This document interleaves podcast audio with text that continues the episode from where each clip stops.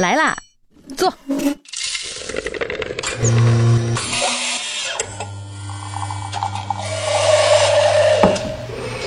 您的半拿铁，请慢用。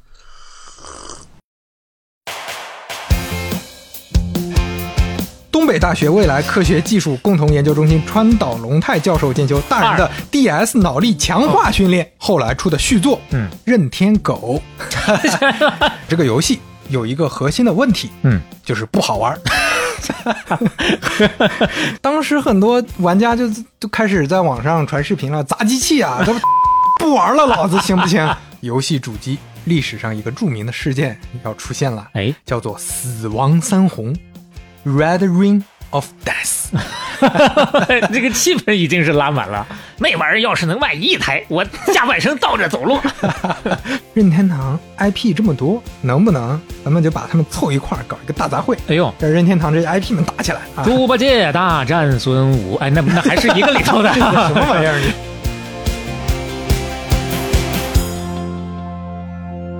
半导体第二十一期打板儿，呃，之前，要先讲个事儿，哎，今天呢，我们出乎常规的，开始之前要先跟大家唠两句，交代交代。先托付一下啊。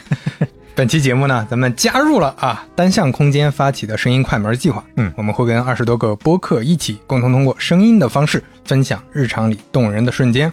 特别要提出的是，单向空间推出了一款名叫“声音盒子”的创意产品啊，在这个盒子里，你可以听到声音里面冻结的记忆和故事。而且啊，这个盒子里，嗯。小磊有我的声音。啊，这点是最重要的，是吧？哎，所以正好也跟今天咱们要聊的接下来的内容，嗯，有了一个联动啊，所以是挺有意思的一件事儿。你说一个声音盒子，为什么里面还真的能够听到刘飞的声音呢？因为并不是可能有些人第一时间想象它会不会是类似于一个蓝牙音箱的东西，嗯，不是，哎，它是逼格特别高的一个封闭式的系统。这个盒子里面你能听到什么样的声音？就像我们前几期任天堂系列第一期说到的 Game Watch 一样，那它所有的图像都是刻在 那个游戏机上的。哎，对，这些声音都是已经放到这个机器里面的。对，但是呢，这些声音值得刻到这个机器当中，是选择了各行各业吧，算是，对一共是一百个代表。是记录了这几年比较重要，大家觉得很有纪念意义的声音。往大了说，算是一个时代声音的记忆。嗯，每个人提供的这段记录时代的声音，它只有一个机会。说白了，代表的都是自个儿的脸。所以说，大家也真是用心的去挑选了什么样的声音值得被自己推荐和记录。而且是各行各业各个视角，嗯，就是这个盒子它会带卡片，对吧？五十多张卡片，对，一张卡片正反面。它这个盒子本身呢，有点像什么呢？大小就像一个手机那么大吧，嗯啊，但是呢，大概是三个手机、四个手机的厚度，嗯啊，差不多是这么大的一个红色的啊，特别带喜感的一个盒子。嗯，然后呢，你每一张卡片插进去，它就会读出属于这个卡片当中所记录的那段时代的声音。哎，这个卡片上会写清楚啊，这是声音是什么，以及为什么要记录这个声音。嗯啊，还是那句话，逼格拉满啊！你要说实际作用的话，可以说是没有。所以对这个情怀比较感兴趣的朋友啊，可以在 show notes 和评论区当中查看详情，也可以到单向空间官方店铺购买。嗯购买的时候啊，千万要记住备注“半拿铁”，可以哎获得额外的明信片福利。是，好，那我们今天的节目正式开始。半拿铁第二十一期大板开始啊！我是刘飞，我是小磊。哎，这已经是走到了任天堂系列的最后收官之战了啊！最后一期了。嗯啊，这个想想。其实也挺长时间了。我们虽然讲起来快，但是其实在这个游戏行业已经经历了几十年了。对，而且我们也经历了节目当中的多次催更了。那上回书简单稍微总结一下，任天堂呢走到了公司生涯的一个顶点之后，多少有点青黄不接，因为第四回我们的标题就叫做“至暗时刻”，遇到了新的对手，并且呢，真正把任天堂带向辉煌的山内溥也在这个重要的节点交棒了，交给了下一个继任者，叫做岩田聪啊所。以今天我们的故事是从他开始吗？对，那任天堂，呃，刚才小磊也说了，他遭遇了至暗时刻，嗯他现在在低谷。那我们先让他遭遇着啊，咱们 聊聊岩田聪到底是谁。介绍一下。岩田聪呢，一九五九年出生于北海道札幌市家境还是不错的，因为他爸爸是政治家、地方的官员，所以啊，他很小的时候就能接触到这些电子产品。嗯，那有多早呢？当时惠普有一台可编程计算器，计算器啊，哎，HP 六五就是一个小计算器。这个计算器啊，你别看它只能显示一行数字，那这个数字上，反正你可以讲故事嘛。那这个数字代表什么啊？然后你看那个代表什么啊？然后你可以通过计算，对吧？最后得出个什么结果来？它也是个游戏。比如说，我可以给你讲故事啊，这个有个火箭，嗯现在弹道是什么情况？有几个参数，嗯，你来算一算，你应该接下来怎么飞？这不是个游戏吗？那但是它的所有的输入输出全是数字啊，你飞到了都给你 OK 啊，飞不到就就给你说你死了。他用这种方式编游戏。当时这台计算器呢，就被称为世界上第一台可编程的掌上计算器。哎呀，很厉害，有这个学，这是什么年代这是七十年代啊，啊？就是非常早了。那个时候雅达利都不知道在哪儿呢。嗯啊，岩田聪呢就自学成才，他在完全没有基础的情况下自己学习，还真用这个计算器编出来一个游戏，嗯，还送到了惠普公司的手中。当时惠普公司的工作人员就表示非常震惊啊，嗯因为对方是个高中生，啊他做的这个整个编程编出来的这个质量还是非常不错的。嗯，所以岩田聪从小就很喜欢琢磨这些技术。高中毕业的岩田聪啊，他觉得这个还是小打小闹，还是想要一台自己的个人电脑。哎，所以通过自己的刻苦努力，靠自己的积蓄以及他爸给的钱，买了一台真正的计算机啊康茂达公司生产的个人电脑 PET 二零零幺。岩田聪呢，有了个人电脑之后，就天天混电脑圈子呀。嗯当时他家附近有一个电脑城，他就天天在里边混，认识了很多朋友。嗯啊，这里面都有很多电脑爱好者。那个时候电脑还是个小众文化嘛。有一天呢，他就看有个哥们儿在编程，嗯编程的过程当中啊，就发现有个问题怎么解解决都解决不了，怎么跑都跑不通。嗯，岩田聪在背后说：“你改改这个地方。”哎呀，哎，一改就成了。这扫地僧了又啊，嗯、后来啊，他们混熟了，这个哥们儿还成立了一家公司，嗯这家公司叫 HAL 研究所，HAL 研究所。哦，那岩田聪呢，那他本来跟这个哥们儿就很熟嘛，嗯，所以他就去这个上班了去这个公司做兼职啊。他那个时候还在大学呢，才大二啊，啊，还大学没没有上演一个退学上班的戏码啊。啊还没有。但是大学毕业的时候，他爸爸那年正好竞选上了市长啊。哎呦，那他爸意思是我给你安排一下，嗯你接下来这个人生工作就不用愁了，对吧？哎？这一路一马平川哈。岩田聪说不，我要去那个海尔研究所。嗯，就因为这事儿，差点断绝父子关系啊。哎呦我天哪！可以想象当时的日本政治生态当中，一个政治家父亲对于这种逆子会是一个什么样的态度？还有研究所其实它不是个什么研究所，它就是个软件公司。嗯啊，开发软件的。他认为自己在做很前沿的东西，所以他起名叫 Hell。Hell 是什么意思？因为他觉得我们比 IBM 牛逼，啊所以 I 前面是 H，B 前面是 A，M 前面是 L，所以我们叫 Hell 啊。哎 我们，总比 IBM 牛逼那么一步。这个弯转的呀，我天哪！啊、所以所以岩田聪去了这个 Hell 这个公司，嗯其实这个公司才五个人，嗯啊，他就是个小小团队。一九八二年，岩田聪加入，赶上好时候了。一九八三年，咱们的 FC 就发布了。嗯发布之后，他们就投靠任天堂，成了合作方，因为他们软件开发能力还是不错的。哎，当时给任天堂做 FC 的游戏吗？做街机的移植啊，哦前面咱们提到了嘛，很多游戏是从街机移植到这个主机上的，嗯所以他们当时接的很多活儿就是街机游戏移植，而且岩田聪每次完成的都非常好，他都以非常快的速度完成，而且质量甚至有的能比街机还流畅。哦，所以岩田聪表现特别出色。那任天堂说：“得了，你除了移植，你也参与进这些游戏开发，嗯，一起跟我们一块做游戏。搞点新玩意儿出来。他主导的有一些游戏，比如说高尔夫、气球大战、弹珠台，嗯，F 一赛车等等，卖的都还是很不错的。嗯，这个气球大战啊，咱们前一阵子刚一块玩过，哦，就那个，就那个、哦啊，呃，大体形容一下呢，就是你乘着一个气球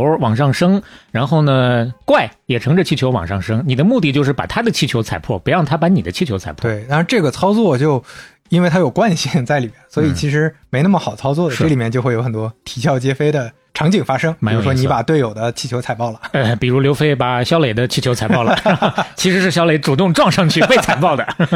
所以呢，这个海尔公司啊和岩田聪就越来越受到山内溥的认可，嗯所以就深度合作了，干脆投资他们，成为了第二方的开发商。因为得到投资了，所以你就不是个小组了，嗯慢慢的扩招。有了一百多号人了。进入到了米家，不是，这叫做任家生态系统。哎，岩田聪呢也有贵人相助，这两个贵人啊，一方面是游戏方面的专家，另一方面也是他很好的朋友，嗯他终生的好朋友。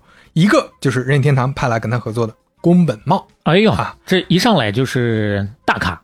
对，当时还没有那么大，但是宫本茂见过见了他的游戏和他之后说，你做的这个游戏有一个核心的问题，嗯，就是不好玩。猜到了，猜到了。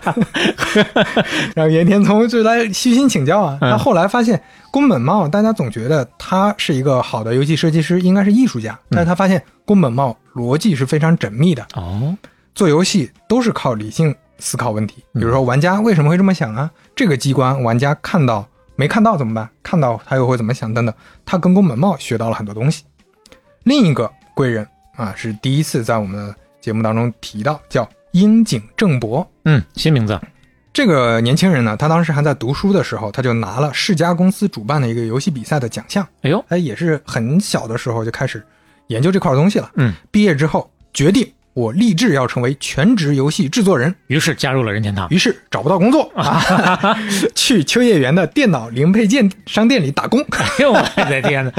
打工的过程中，咱们说了，岩田聪就喜欢逛这些地方嘛，啊所以他就发现了这个樱井，然后就说：“哎，你要么来 Hell，咱们一块儿搞吧。”嗯，所以樱井进来呢，就在这个 Hell 负责公司的游戏项目，他就设计了一个角色，这个角色就叫 Tenko Popo。啊，星之卡比的前身。对，嗯这个粉色的小胖圆球啊，把敌人能吸进去，嗯，还能让自己鼓成气球上浮。对最早是从对樱井去发明的。嗯当时呢，开发商都把游戏搞得越来越难，因为这这个觉得才是游戏的未来。而且它搞难了有一个好处，因为那个时候游戏简单，你搞难了，大家的游戏时长就能长。嗯不然你买一个卡带，发现一个小时通关了，嗯，那这个卡带我就废了。太贵了是吧？对就可能就不愿意在这个平台上继续了。但英姐认为这不对啊，你不能用难的方式去拉长大家的游玩时长，嗯应该让门槛降低。所以它这个 Twinkle Popo 很不一样的，就是非常简单又好玩，好上手啊。你比如说那个像超级马里奥里面，你的那个马里奥很容易掉到悬崖下面，嗯，你很多缺口就会掉下去。这个 Twinkle Popo 这个 Popo 它不会掉下去，哎要掉的时候你就可以起飞啊，随时吸一口气就开始往上飘。对，所以这个就难度降低了非常多。嗯啊，这个游戏呢，在九二年四月正式发售。发售的时候呢，名字是从北美给的建议，这个咱们前面提到了。嗯，把这个 Popo 改成了 Kirby，嗯啊，就纪念那个北美很知名的帮助任天堂打胜官司的那个律师。是这就是 Twinkle Kirby 啊，星之卡比。从 Popo 改成了科比，然后这个销量卖了多少？五百万份。嗯，也很厉害。这个一个游戏啊，当时那就是还有最好的游戏，成了嗯还有的顶梁柱。啊，那对于他们来说，那是最牛逼的了啊。，对，不过明明卖的很好，但是哈尔那个时候过得还是非常艰难。为什么呢？为什么艰难？因为遇到金融危机了，啊，他们做的很多事情最后都没有回本，负债十五亿日元啊！这么一个百人小公司，嗯负债这么多，光靠这么一个游戏是救不回来的。嗯，那怎么办呢？岩田聪就去找山内普啊，说你能不能再对啊，再帮一把，嗯直接注资，那救救一救我们。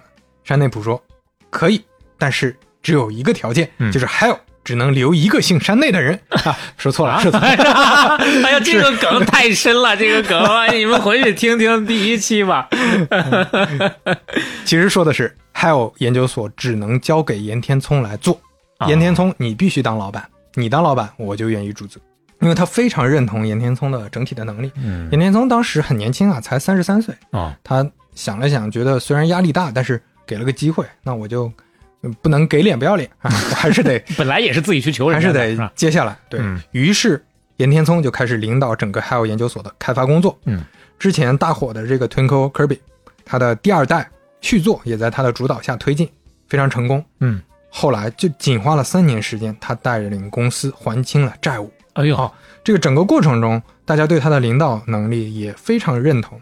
他是非常认真对待啊跟员工的沟通问题的。嗯当时他会啊，one one，，在互联网公司他们有这个概念，嗯弯弯就是跟员工一对一，嗯啊，一对一沟通。他每隔半年会常规的跟所有员工谈个心，啊，对，嗯谈谈心，然后讲一下你最近遇到什么问题啊，你对领导啊，你对公司有什么意见啊？比较扁平啊。对，所以大家对他的认同程度是挺高的。嗯，九八年的时候呢，樱井觉得我不能只做这种科比这种啊休闲向的游戏，我想做一个格斗游戏。哎呦，他因为他自己也是拳皇九五的这个热衷的爱好者，嗯，他想的是啊，任天堂 IP 这么多，能不能咱们就把他们凑一块儿搞一个大杂烩，哎呦，让任天堂这些 IP 们打起来啊？猪八戒大战孙武，哎，那那还是一个里头的 什么玩意儿你？蝙蝠侠大战超人，哎 所以他当时就是说，咱们试试看。但是他知道啊，我要提前去找山内普商量，山内普肯定说你不行，你不就这不就把我 IP 搞臭吗？哟，准备先斩后奏啊！先斩后奏，自己先做个 demo 给他们看看嘛。所以做了个 demo，这里面有马里奥，有大金刚，嗯，有 Samus。Samus 是银河战队这么一个游戏的主人公，哦还有一个 Fox，它是就是一只狐狸，是一个游戏 Fox 里面的主人公。这四个主角啊，四个角色的格斗游戏，当时汇报啊，山内部看了看，说这个可以啊，不错，那你们就搞吧。没想到这关这么容易就过了。于是樱井负责设计、策划、建模这些工作，岩田聪写代码，两个人搞这个游戏就搞出来了。哎，于是，在一九九九年，任天堂明星大乱斗发布，啊，这里面加入了塞尔达传说、宝可梦、星之卡比等等各种游戏里的大角色。哇，这游戏大获成功啊！所有这些 IP 都加进来了。哎，第一代卖了五百万份儿，嗯而且这个 IP 就是任天堂明星大乱斗这个 IP 也成为后来的经典系列，嗯每个游戏机包括现在的 Switch 都有版本。，嗯，二零零零年，任天堂正式收编重组 HAL 研究所，所以岩田聪也正式加入了任天堂公司，担任企划开发部主管，相当于所有游戏都给他管了。嗯，时间就到了二零零二年，咱们续上上一期讲的了。嗯荒川石离职，山内溥退位，岩田聪临危受命，这一路啊，其实升的还挺稳当的。挺稳当的，嗯而且是稳扎稳打，又懂游戏又懂技术，做上来。哎呦，你想想，你看，从你描述到现在，整个岩田聪的这个行事风格跟山内溥不太一样，甚至说有点两极啊。山内溥还会交棒到一个这样的人手里，对，后面咱们就知道山内溥这个眼光啊，嗯那绝对还是非常还是牛的啊还是牛的。嗯，岩田聪现在这个接了任天堂，嗯这个状态很像是一个人啊，那就是三国里面的诸葛亮。哎呀，这先帝创业未半，中道崩殂了。接下来就看看他是不是鞠躬尽瘁，死而后已啊。不光是临危受命啊，他接任天堂的时候年龄是四十三岁。刘备去世的时候，把国家交给诸葛亮，诸葛亮四十二岁，几乎是同样的年纪。嗯，那严天聪到底是不是诸葛亮？咱们接下来就知道了。那严天聪啊，就看到眼前的烂摊子，就想怎么办吧。嗯，接下来要面临的第一个问题，先不是主机，主机放一放，咱们先把掌机问题解决一下。毕竟掌机现在还没丢，但是感觉有点危险了。先说一下掌机这个行业啊，嗯在 Game Boy 发布之后，其实出过一些新版本，比如说 Game Boy Color，咱们之前提了，就是在里面加了颜色，嗯但实际上还是只是加了颜色，它不是一个机器性能的升级。对，不是一个包括外壳嗯更加的透明，更加的酷炫一些。所以在二零零一年三月，山内溥还在的时候，任天堂正式推出了全新的升级版本 Game Boy Advance。Game Boy Advance 就是 GBA，嗯它长得完全不一样，小李可以看一下。啊，它已经完全变成了一个横横版设计的了。之前呢，Game Boy 系列是竖着的哈，现在呢横过来之后就把操作键放到了屏幕的这样。操作其实是更舒适的，想象一下，因为你手太局促放在竖了向设计的，对，嗯比较局促啊。这个横向的设计手感舒适，而且它有了肩键啊，它可以设计肩键了，哦对吧？它，就操作是两边那个个 left and right 那两个键。二点九英寸、二百四乘以一百六分辨率的 TFT 显示屏，色值有三万多个颜色，那比 Game Boy 那是高太多哪里去了？这个 GBA 呢有两颗处理器，一颗是三十二位的中央处理器，还有一颗是八位的中央处理器。哟，还还有一个八位的哎，这个八位处理器为了啥呢？就为了兼容 Game Boy 的游戏，哦，就是这样，你就可以直接插 Game Boy 的卡带玩 Game Boy 的游戏，嗯，只需要两颗五号电池就能使用十五个小时。还是还是以前的任天堂掌机的传统。对，GBA 呢就特别成功啊，它延续了 Game Boy 的辉煌。日本发售第一批就卖了一百一十万，嗯当年卖了两千万，哇，一年两千万 一，年两千万。嗯北美发售也非常成功，第一个星期也是就卖了五十万啊。这台机器也不是没有什么问题，有背光问题，就它还是没有背光，虽然彩色太阳底下呀，太阳底下还是够呛。啊。后来就推出了一个新版本 Game Boy Advance SP 啊，这是专门加了背光的一个版本，嗯而且它加了锂电池，你可以直接充电了。哎呦啊那这体验又更好更牛逼了。嗯，那就不展开说这个版本了。嗯，Game Boy Advance 历史上卖了多少台？Game Boy 前面说了是一点二亿台、嗯 g b a 呢停产前卖了八千多万台、嗯啊，其中 GBA SP 占了一半还多，说明这个背光还是很太重重要的啊。那你看这个销量也知道，就是一骑绝尘。嗯因为前面说了，主机市场，你从 N 六四已经跌到三千多万了，到后面的 NGC 已经跌到两千多万了，但是掌机啊还一直是王冠，稳稳的带在身上。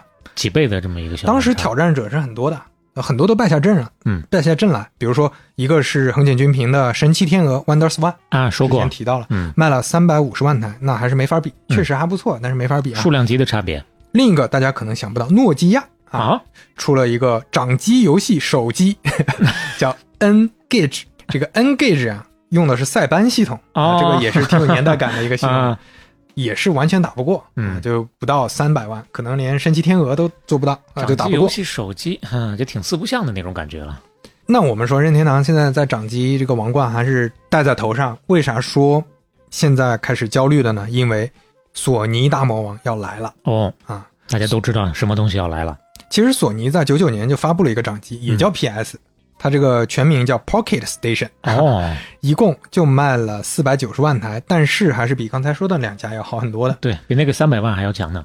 跟任天堂没法比，因为它那个掌机整个思路还是跟 Game Boy 很像。嗯，但是在零三年，索尼宣布自己将推出划时代的掌机 PSP 哟，来了，啊，他介绍了基本的特性，这个基本的特性用一句话形容就完全能俘获人心了，嗯。就是这就是一台在手上玩的 PS Two。哇，效果特别好呀！嗯。当时效果有多好，任天堂股价狂跌呀！嗯，发了之前还是之后？呃，这是发布会，就是讲、讲我们要有这么一个东西了，任天堂股价就开始就开始跌了。狂跌了。啊、嗯。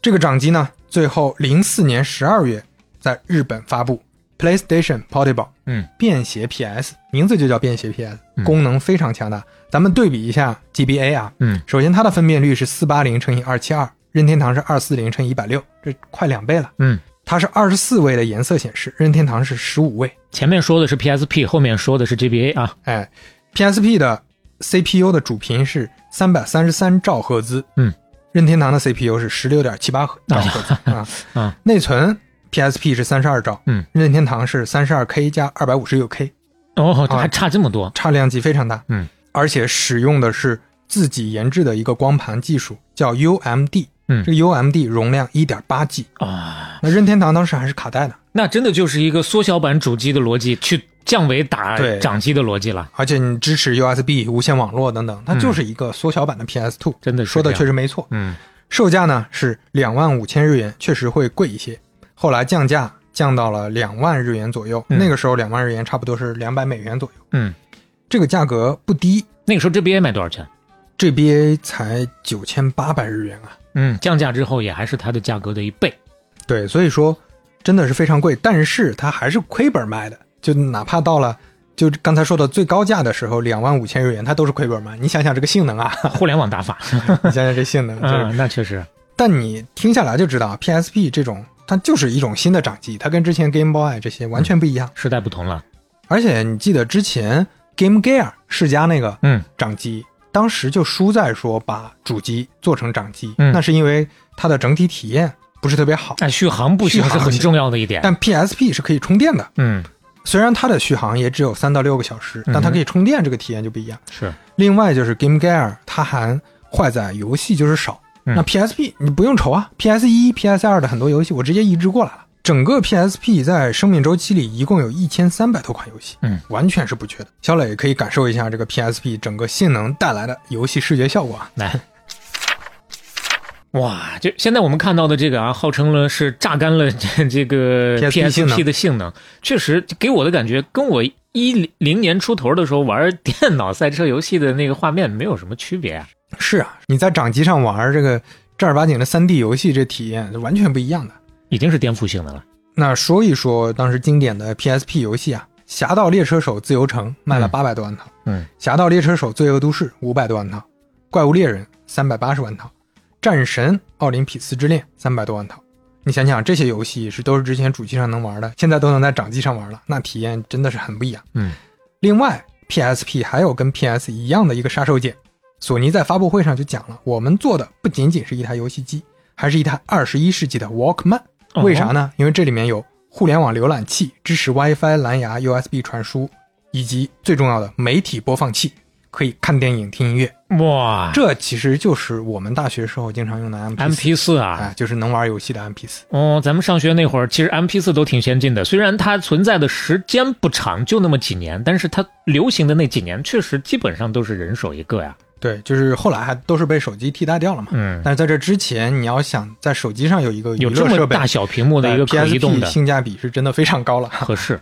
在里面还有什么数字漫画阅读器啊？它当时也跟很多正版的电子漫画合作嗯，所以它的竞品啊，当时都都不是任天堂了，他都不看任天堂了，他认为自己的竞品是当时同年发布的嗯。iPod Classic、哦，啊，因为当时 iPod 出了系列是带屏幕的，啊而且后面还出了 iPod Touch，嗯。那就屏幕就更大了，嗯，那就是一个 MP 当然 Classic 那个时候确实屏幕有点小啊，，对，嗯，但是容量大，都是经典的这个媒体播放设备。嗯，我记得我上大学的时候，当时我们做活动，有有个哥们儿兜里就揣着一个 PSP 啊，啊，动不动就掏出来玩一会儿，或者看会儿电，呃看会儿电影，馋看哭了，这体验非常好啊！嗯。就是你当时看，嗯大家手里都还是那种破塞班系统的手机呢，对对对，那它是有一个大屏的啊，能看东西、听歌，是。这体验是非常好。而且那个时候啊，不怕暴露年龄啊，那个时候是已经是 零八08九年09年那个时候啊，是。嗯。PSP 一共卖了多少台呢？七千六百三十万台，哇，一代神机啊！想想这个价格，啊，啊这个地位是跟 Game Boy、Game Boy Advance 都是齐名的。嗯，不过老话说得好，哎，既生瑜，何生亮啊？也就是说，咱们啊说说任天堂。要说说亮了，岩田聪面临的就是这么一个局面啊，嗯大家都不看好，觉得你主机市场眼看没了，掌机市场可能也要丢了呗。嗯，零二年那个时候看当时的行业，他觉得肯定不能再拿 Game Boy 这种方式跟 PSP 打了。当时同期在 PSP 发布的那个时候，也发布了自己的掌机，叫 DS Nintendo Door Screen，所以被称为 NDS。嗯 NDS 发布之初啊，当时普遍大家都认为不如 PSP。那你看参数也知道很正常。嗯 NDS 的 CPU 有进步，但是也是就六十多兆赫兹，跟那个三百多完全比不过。屏幕呢有两个，为啥有两个？咱们等会儿说啊。啊就它是一个折叠的啊，上面一个屏幕，下面在手柄的那个位置还有一个屏幕。嗯这两个屏幕啊都是二五六乘以一九二，加起来呢跟 PSP 差不多，但是你是分开的呀。嗯，啊每个的清晰度也都不如 PSP。那是不一样。你说啊你弄十个一英寸的跟一个十英寸的比，那是不一样。颜色呢是十八位的，还是比不过 PSP。内存四兆，PSP 三十二兆，电池呢八百五十毫安时，PSP 是一千八百毫安时。嗯那另外呢，看起来也确实不如 PSP 好看。当时在发布会上，岩田聪掏出来很自信的展示的时候，嗯，大家都喷了，就是这什么玩意儿？就这种感觉啊。哎来，小磊看一眼啊，哎呀，这个文曲星长得是挺有特点的。哎，这个你说的这个也挺有年代感了，就可能用过文曲星的大家知道，就是个词典那种电子词典感觉词典那样的。啊，一个微型小掌上电脑啊，可以打开，打开之后下面是手柄，上面一个屏幕，然后手柄的位置还放了多放了一个屏幕。当时看起来唯一有优势的也就是价格啊，一万五千日元啊，他卖两万五的时候，他卖一万五，啊，对啊，那啊便宜很多呀。那还可以，那还可以。那为啥后来卖两万？就是因为他看太便宜了，NDS 自己也慌了，PSP 后来降价了，哦所以啊降价。那但是当时大家觉得这个游戏机啊，就看起来没有什么亮点啊，嗯是不是按这个趋势，任天堂这个皇冠眼看就要丢了？没有啊，有接下来就又是爽文时间了。PSP 卖了八千万，NDS 呢比它还厉害啊，啊！岩田聪是怎么完成的这个任务呢？咱们啊先往回倒，嗯先往回倒。岩田聪啊，他其实做了一件任天堂历史上挺让人感慨，或者甚至说可可能有点感动的一件事儿，就是嗯他把任天堂成立以来最重要的两位前辈的理念贯彻继承下来了。一个就是横井军平的枯萎技术，伟技术的水平思考。还有山内普说的创造力而不是技术才是游戏发展的关键。嗯 NDS 做了什么呢？首先，岩田聪提出了非常重要的任天堂新的战略方向，叫扩大游戏人口。啊，实际上，历史上任天堂就干过这种事儿，比如说嗯 Game Boy，、之前提到，它扩大了女性玩家和成人年人玩家的市场。特别是在北美市场。北美俄罗斯方块那就是全年龄段的，嗯对吧？索尼和微软面向的还是资深的玩家，甚至很多是宅男宅女了。嗯车厢球嘛，所谓。能不能做个游戏机面向更宽泛的人口？举个例子，这个手柄啊上面玩的这些东西，其实你还是有一定门槛的。嗯，你说一般人，你就别说老年人吧，你就说我们这种玩游戏没那么多的，可能操作起来都会觉得有点困难。是我没有门啊，就是你想要熟练操作，其实还是要花时间去练习。如果之前没玩过的话你，门槛如果稍高一点，就容易导致大家往里迈了一步，咔，转身就走了。所以岩田聪想的是，NDS 咱们的定位啊，就是不跟 PSP 抢市场，我们去找新玩家。哎呦，DS 既要满足硬核玩家挑战的需求，又要满足休闲玩家对乐趣的需求。嗯，怎么做呢？这时候硬件先决定要做双屏幕，这是谁决定的呢？山内普。啊，这个时候山内内普还在指挥没在啊，他退休啊，对他退休了，嗯。但是他给了一道给了一道密旨。哎呦喂，啊，其实是私下里跟那个岩田聪见面吃饭，经常聊说，哎呀，我劝你做做双屏，这双屏也是一样，有意思啊。任天堂也有双屏传统，这不是第一次啊，啊。之前 Game Watch 大家如果有印象，之前嗯。聊到的时候、g a m e Watch 其实做过双屏，是，但是 Game Watch 那个双屏是为啥呢？咱们前面提到过啊，Game Watch 这个玩法它是把画面贴上去的，嗯，它不能换，那是因为空间不够，所以做了两个屏幕，让这个游戏空间更大一点。嗯哼，但是现在在做呢，内部很多人大家就反对，说你何必呢？两个屏幕没啥意思啊。但是岩田聪非常信任山内普，嗯觉得说那毕竟传位给我了啊，不是啊，这个不是重点，就毕竟山内普 说不定这个就是重点掌。管了几十年任天堂，那嗯嗯前辈总有他对的地方，好，尊重一下。坚持做双屏。嗯，那这个时候看着双屏的时候啊，岩田聪就想，正好有两个屏幕，还有一个屏幕你是在本来操作的这个位置，对，那我就把这个屏幕做成可操作的哎呦，怎么做触摸屏？触摸屏。哇他做了一个触摸屏，而且在上面做了一个触摸笔作为搭配。哟，啊，就是你可能手指方不方便操作的地方，因为它嗯屏幕毕竟小，嗯所以加了个笔。玩游戏的时候还要拿个笔啊。呃，就是这两个都可以用啊。嗯当时他想的跟后来乔布斯想的想法一模一样，就是嗯手指触屏操作，这是最直观的、门槛最低的方法。你早期的智能手机，大家如果用过诺基亚和摩托罗拉就知道，嗯那是确实需要理解门槛的，是，这菜单翻来翻去才知道怎么操作。对啊，但是 iPhone 啊，小朋友、老年人大家都会用。上来就能点吧。嗯，注意，刚刚还有一个关键词，后来乔布斯。哎，所以对于很多不熟悉游戏手柄的人来说呀，嗯你都不用了解手柄，你就把十字键、把那些操作键放在旁边，嗯你就用这个触屏点也可以玩就完了啊。。嗯同时呢，对于有一些游戏啊，比如说 RPG 的游戏，你得反复切换，比如说看你现在的装备页，嗯看你现在的地图等等，嗯我可以放到次要的这个屏幕上去展示。哎呦，之前呢，你跳一个菜单出来，可能就会挡住下一层这个画面。哎对，所以这两个屏幕的它就配合有价值了。嗯那再说说游戏，首先 NDS 是完全兼容 GBA 的卡带的，但是 NDS 的卡带它缩小了很多呀，因为嗯技术进步了嘛。嗯，那我怎么兼容 GBA 的卡带呢？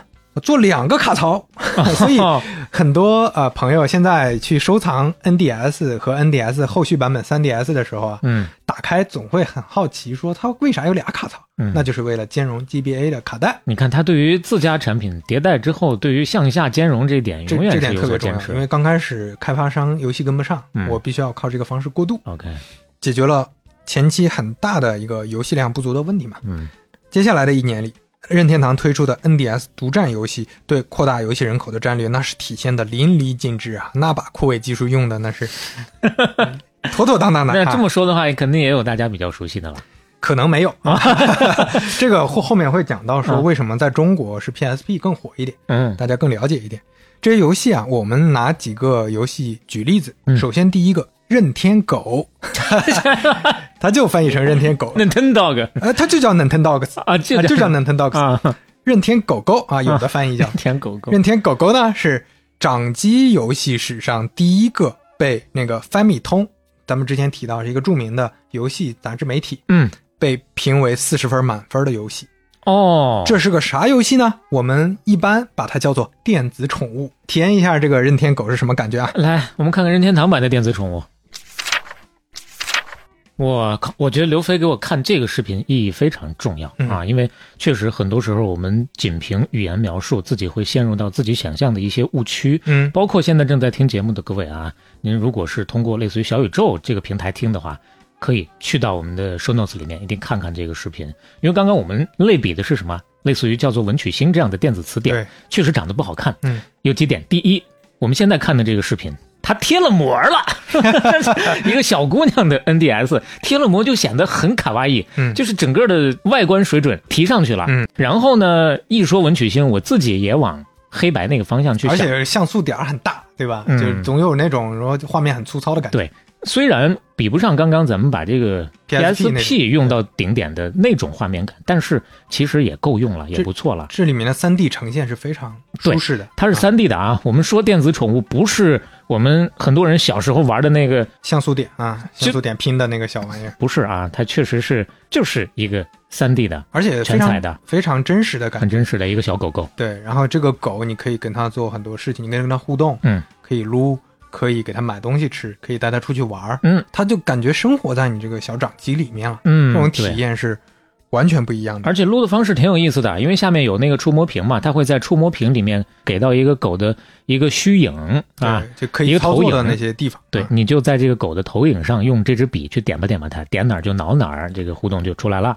对，就这个游戏啊，活活卖了多少？活活的，活活卖了两千四百万套。活活的卖了两千四百万套啊！对你像像之前咱们说的游戏，一个五百万、八百万、一千万的就不得了了，嗯这个卖了两千四百万套太吓人了啊！真的是达到了它扩展用户的目的啊！而且你想想啊，两千多万人在这个掌机里面养狗啊，有多少条虚拟狗啊？这是早期的元宇宙吧？这 是太厉害了，太厉害了！啊，说到元宇宙，哎，咱们就要说到第二个游戏哦，啊，第二个游戏啊，它对那个那个任天狗是有社交功能，有社交功能，的，但功能不强。接下来要说的这个更重要，嗯，更像元宇宙，就是感觉动物森友会真的来了。啊。Switch 动物森友会的元素啊，在这个 NDS 的动物森友会上基本上都有了。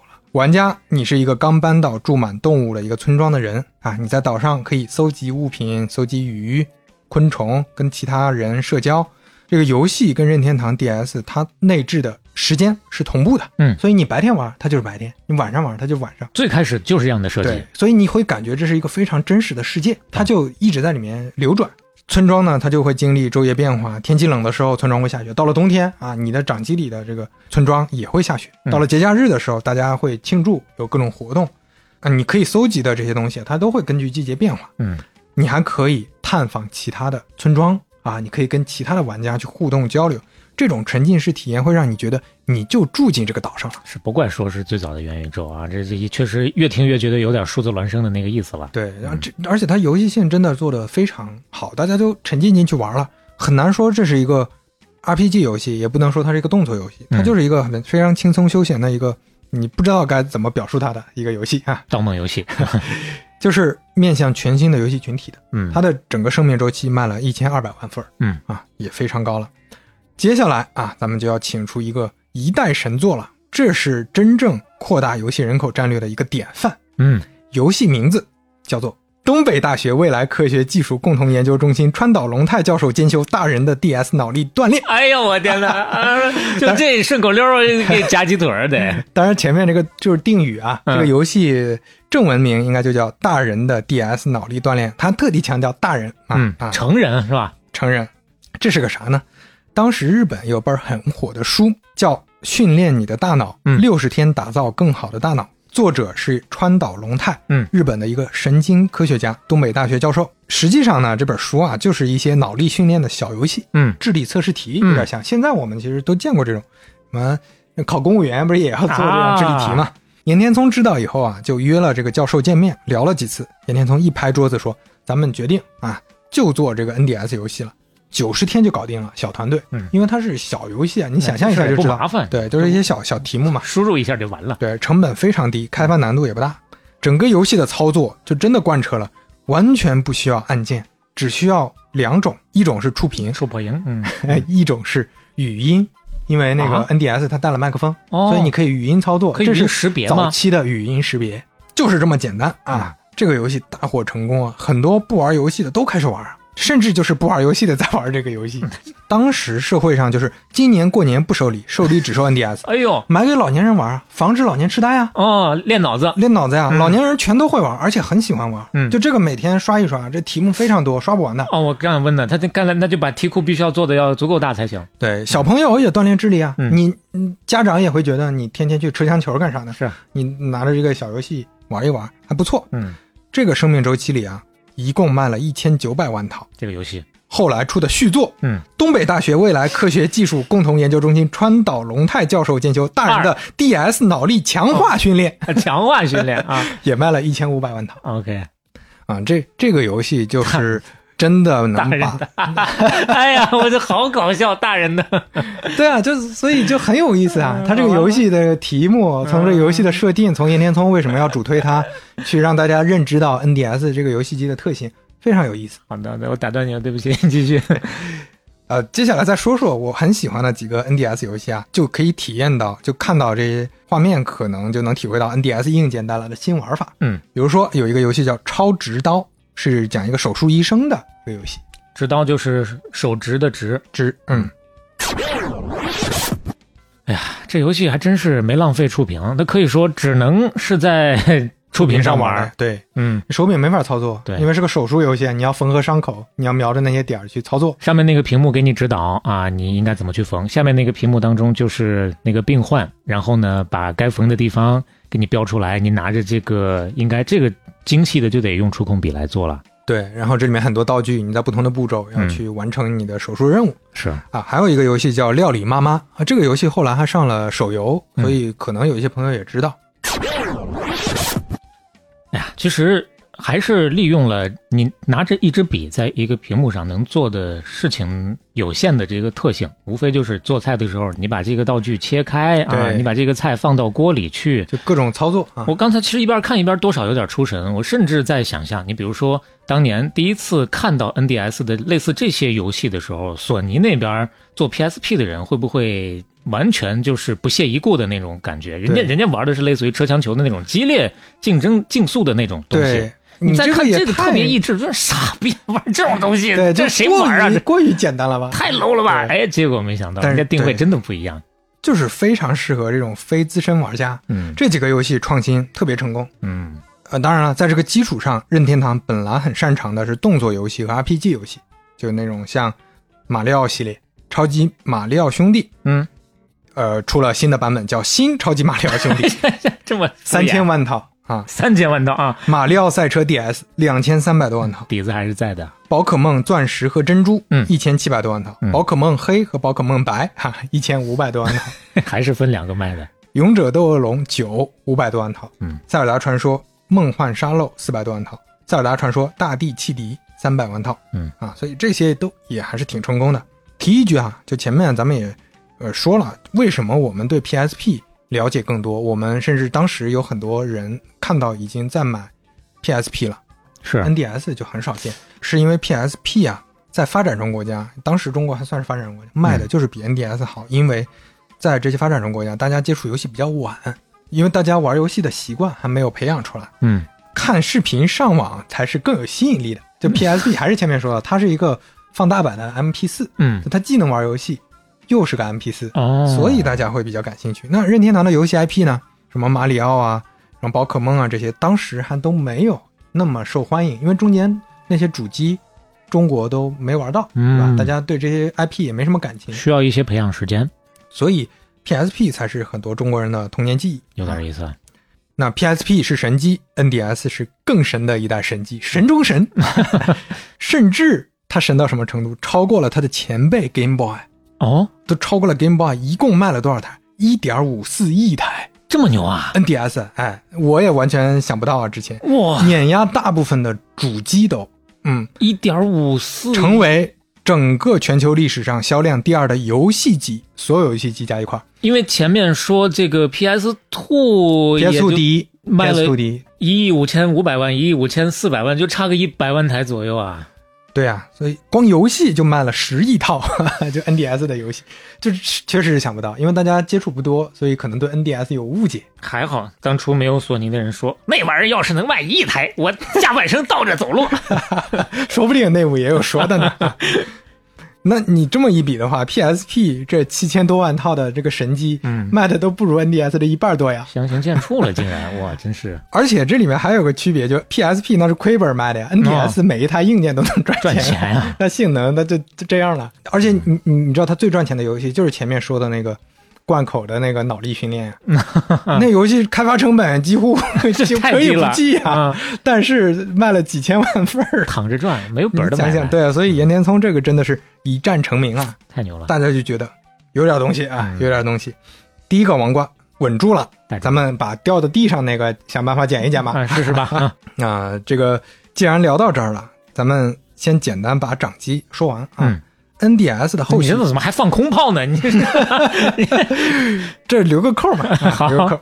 NDS 的后续机型就是 3DS，这个很多国内玩家可能也听说过了。嗯二零一零年发布，它为啥叫 3DS 呢？因为它做了 3D 裸眼的效果。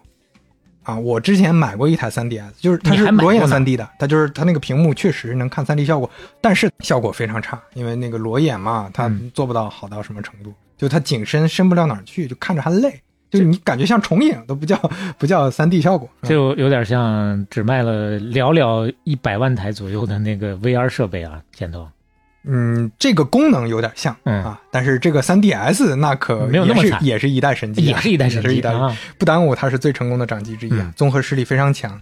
马里奥系列、宝可梦系列、路易吉鬼屋系列、动物森友会系列、十之敌，甚至都移植上到了这个 3DS 上，它也是俩屏幕吗？也是俩屏幕，就是在上面加了 3D 效果，它其实就是升级版本，哦，就是性能变好了。嗯，啊，3DS 最后成功卖出七千五百万台，跟 PSP 一个能量能打平啊。打平了。与此同时，索尼推出的 PSP 的后续机型 PSV，嗯，PlayStation Vita，嗯，只卖了一千万到两千万之间。是吗？我就基本没怎么听说过了。啊，但是 PSV 其实国内稍微了解的玩家还是知道的，嗯就是它是一个升级版本吧，就性能会更好一点。好，所以掌机的王座啊，任天堂就这么稳住了。嗯不过接下来啊，又变幻莫测呀，事情发生在二零零七年一月九日，发生了一件事情，离我们越来越近了。乔布斯在旧金山马氏孔尼会展中心宣布，苹果要推出 iPhone 手机，嗯，宣布要改变世界，他确实做到了。是他改变的可不只是手机行业，他也深刻改变了掌机行业。很多人不太理解为啥现在掌机市场好像不温不火了。你想想看吧，兜里能方便掏出来玩的东西，嗯 手机比可比掌机方便多了呀。兜里啊，说的很对，非常传神。说到这个，就提一嘴啊，手机游戏行业从那个时候，从二零一零年左右吧，嗯就开始迅猛成长。二零一四年三百亿的规模，到二零二二年左右，已经是一千三百六十亿的规模了。嗯，目前呢，已经比主机、PC、掌机这三个市场的份额加起来还要多。哎呀从这个角度，其实我觉得多少有点类似于刚刚说到的 NDS 打 PSP 的那个逻辑了。对，就是完全不一样的呃市场。但是哎，你还真说对了，就是原来的，就像那个刚才说的，PSP 吸引的这个玩家嗯和 NDS 吸引的玩家是不一样的。嗯那就像手游，手游大家看它现在的整个市场份额是碾压其他类型的吧，但是没有太影响其他类型的这个市场份额。就原来该玩主机、该玩 PC 的还是在玩，手游相当于是拓展了大部分的玩家群体。嗯，好，那个掌机咱们就先说到这儿，中场休息一下。NDS 之前广告呢，请到了宇多田光，哟啊一位知名歌手。嗯，咱们接下来就欣赏 NDS 广告曲《Easy Breezy》。走着。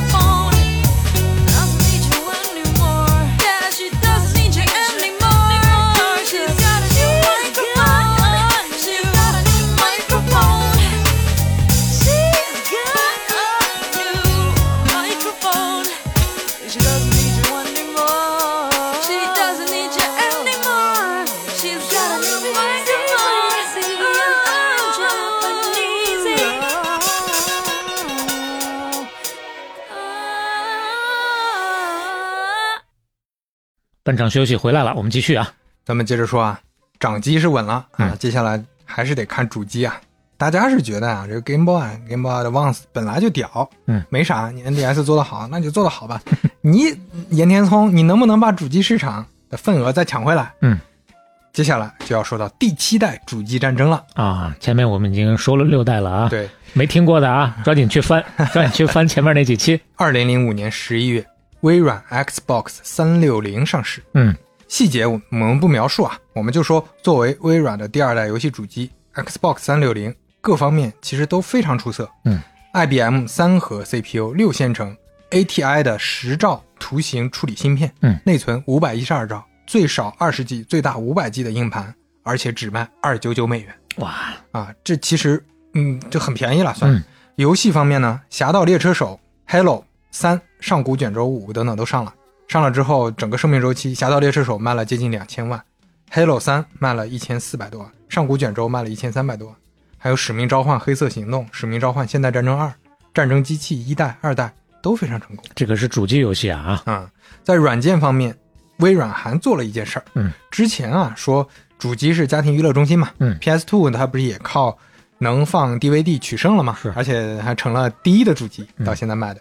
Xbox 三六零更进一步推出了一个服务——流媒体服务哎呦，啊，这在零五年的时候啊就有了。就有了。嗯，呃，是在零六年推出的，零五年游戏机上市嘛。哦，华纳兄弟啊、派拉蒙啊、迪士尼的电影，还很多当时美国主流电视台的节目都上了。嗯，零八年 Netflix 登陆 Xbox 也上了。啊，也上了，那是早期奈飞啊登陆的比较早的这个设备了。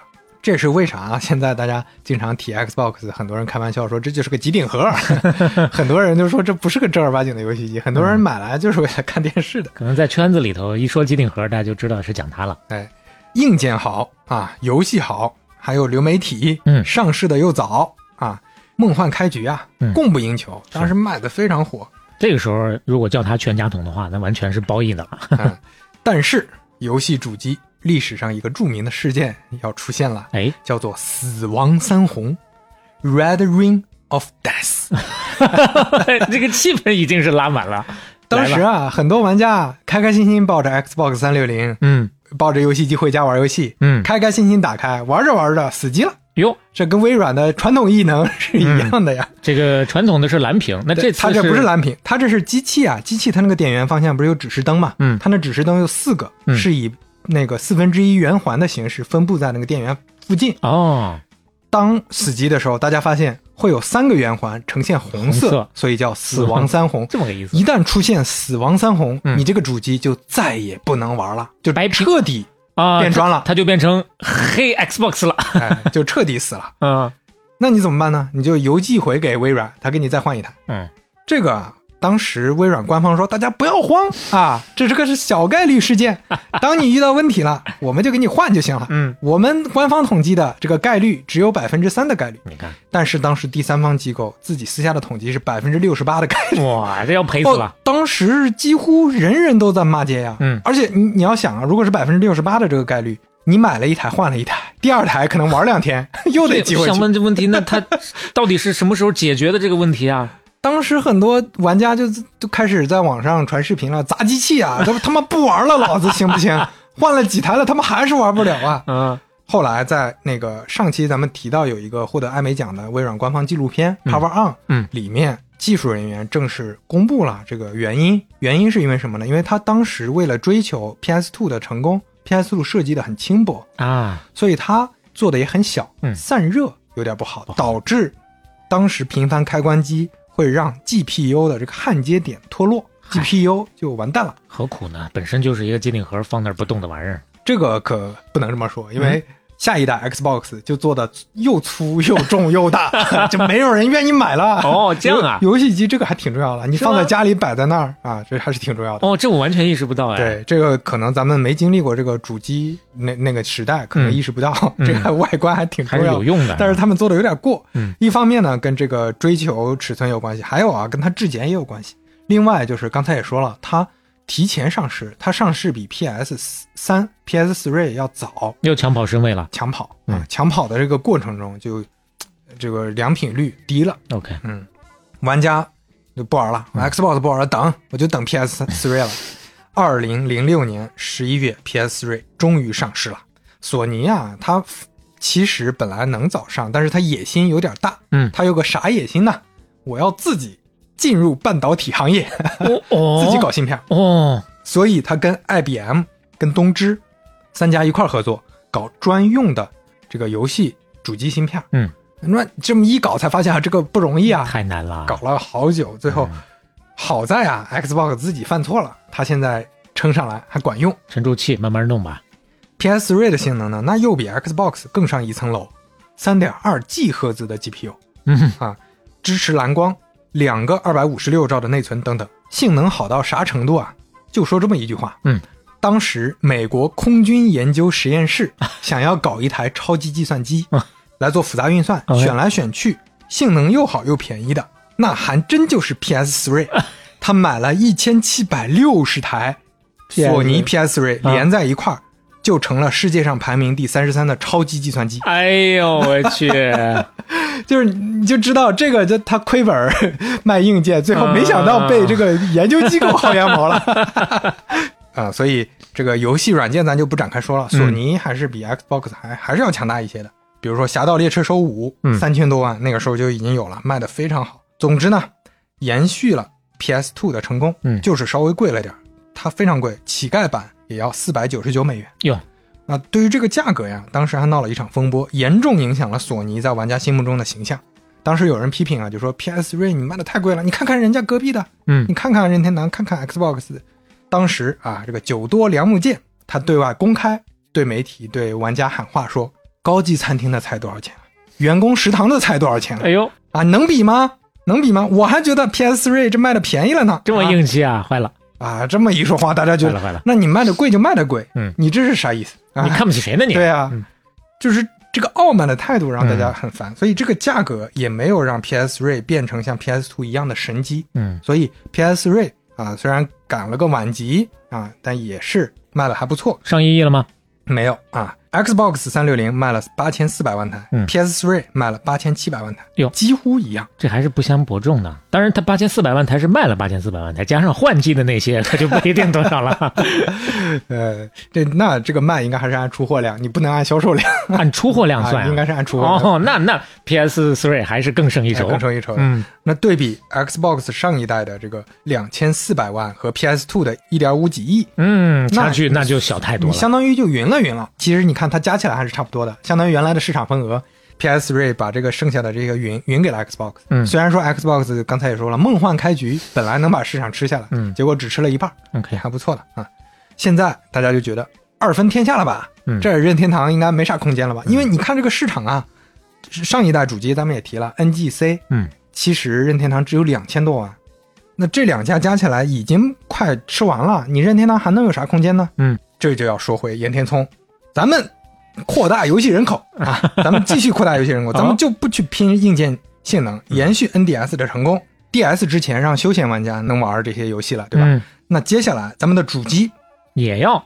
要让全世界的家庭主妇也爱上它，哎呦，他直接定位到家庭主妇，就这么说的。哎，这跟当时 Game Boy 的那个说法啊，也是有点一脉相承的。对，但当时说的是拓展年龄段，但是没有想到，还是没有想让家庭主妇也玩 Game Boy 的。那家庭主妇玩游戏，嗯最大的门槛是啥？最大的门槛是手柄，对吧？啊，前面也说了，刚刚我们说的这个？那你主机手柄太难了。嗯，手柄不要了，你用什么设备控制呢？你不能用触屏吧？用触屏玩电 电视上的，主机就不行了。对，那不嗯行，那就用一个所有家庭主妇都会用的设备——电视遥控板儿。所以这一代主机的控制器就长这样，哇，这个就是一个电视遥控板儿。电视遥控板啊，这解释一下，就是像遥控器一样的东西。它这左手右手这是俩是吧？对，主要是右手这个啊，它是一个长方形的、非常长、细长型的一个板儿。这个板儿上当然也有很多按钮，嗯但是这个板儿很不一样，它是一个体感的。嗯啊，等会儿咱们就要提到了。就这个，首先它定位到了家庭主妇。这个主机的名字呢，一开始叫 GameCube Next，就是也是 NGC，就是下一个 NGC 嗯这个意思。最后发布的时候，大家都很疑惑，因为它名字很奇怪，叫 We W I I。嗯 We 呢有两个含义，岩田聪说啊，一个是 We 就我们的谐音，哎呦，它指的是这个是我们大家一块玩的游戏机，嗯。合家欢啊，又是这个概念。第二呢是这个 we，这里面两个 i 啊，像是小人儿。啊，这两个小人儿站一块儿也代表一块玩。行吧，那这个名字呢，加上感觉跟电视遥控器一样的这个这个遥控板儿啊，这个遥控这两个遥控板长得也像那两个爱一样。当。时一发布，那当时那些媒体呀、玩家呀，看不上吐槽无数啊，嗯大家就甚至 We 都成了一个笑柄了。你看人家 Xbox 三六零嗯，是吧？PlayStation Three，你这个 We，这怎么感觉说不靠谱？这是个玩具吧？这嗯怕不是个啊！二零零六年十一月，We 正式发布，美国二百五十美元，日本两万五千日元。嗯，硬件性能上呢，跟 PS Three 和 Xbox 三六零完全没得比。哦差非常多。它的整个性能这么说吧，就跟上一代的 NGC 一毛一样，哦，没有什么进步啊，性能上完全不迭代，那还是扩展的。那真的是敢敢玩啊！嗯 对，就就是人家都在拼性能啊，就那个时候已经在讲了，就跟现在跑个分儿一样。嗯我们这现在苹果也在跑分儿，对吧？就我们这代芯片比上一代提升速度百分之多少？你出个主机说我们这个性能一样，完全一样啊，比上一代好玩大家谁信呢？啊，CPU 画面没啥变化，很多人质疑啊，说你这个完蛋了，看来看来呀你这是库存有点多嘛？换了个皮儿又给我们 卖出来一波。单人天堂又一次改变了游戏行业啊，嗯，他又把一种新的游戏属性带给了世界，那就是体感游戏。哎呀，嗯那看看这俩遥控板啊，又开始立功了啊！这个遥控板啊非常强大，为？啥要叫它遥控板呢？电视一般叫遥控板啊，遥控器啊，遥控板我们那儿的方言啊。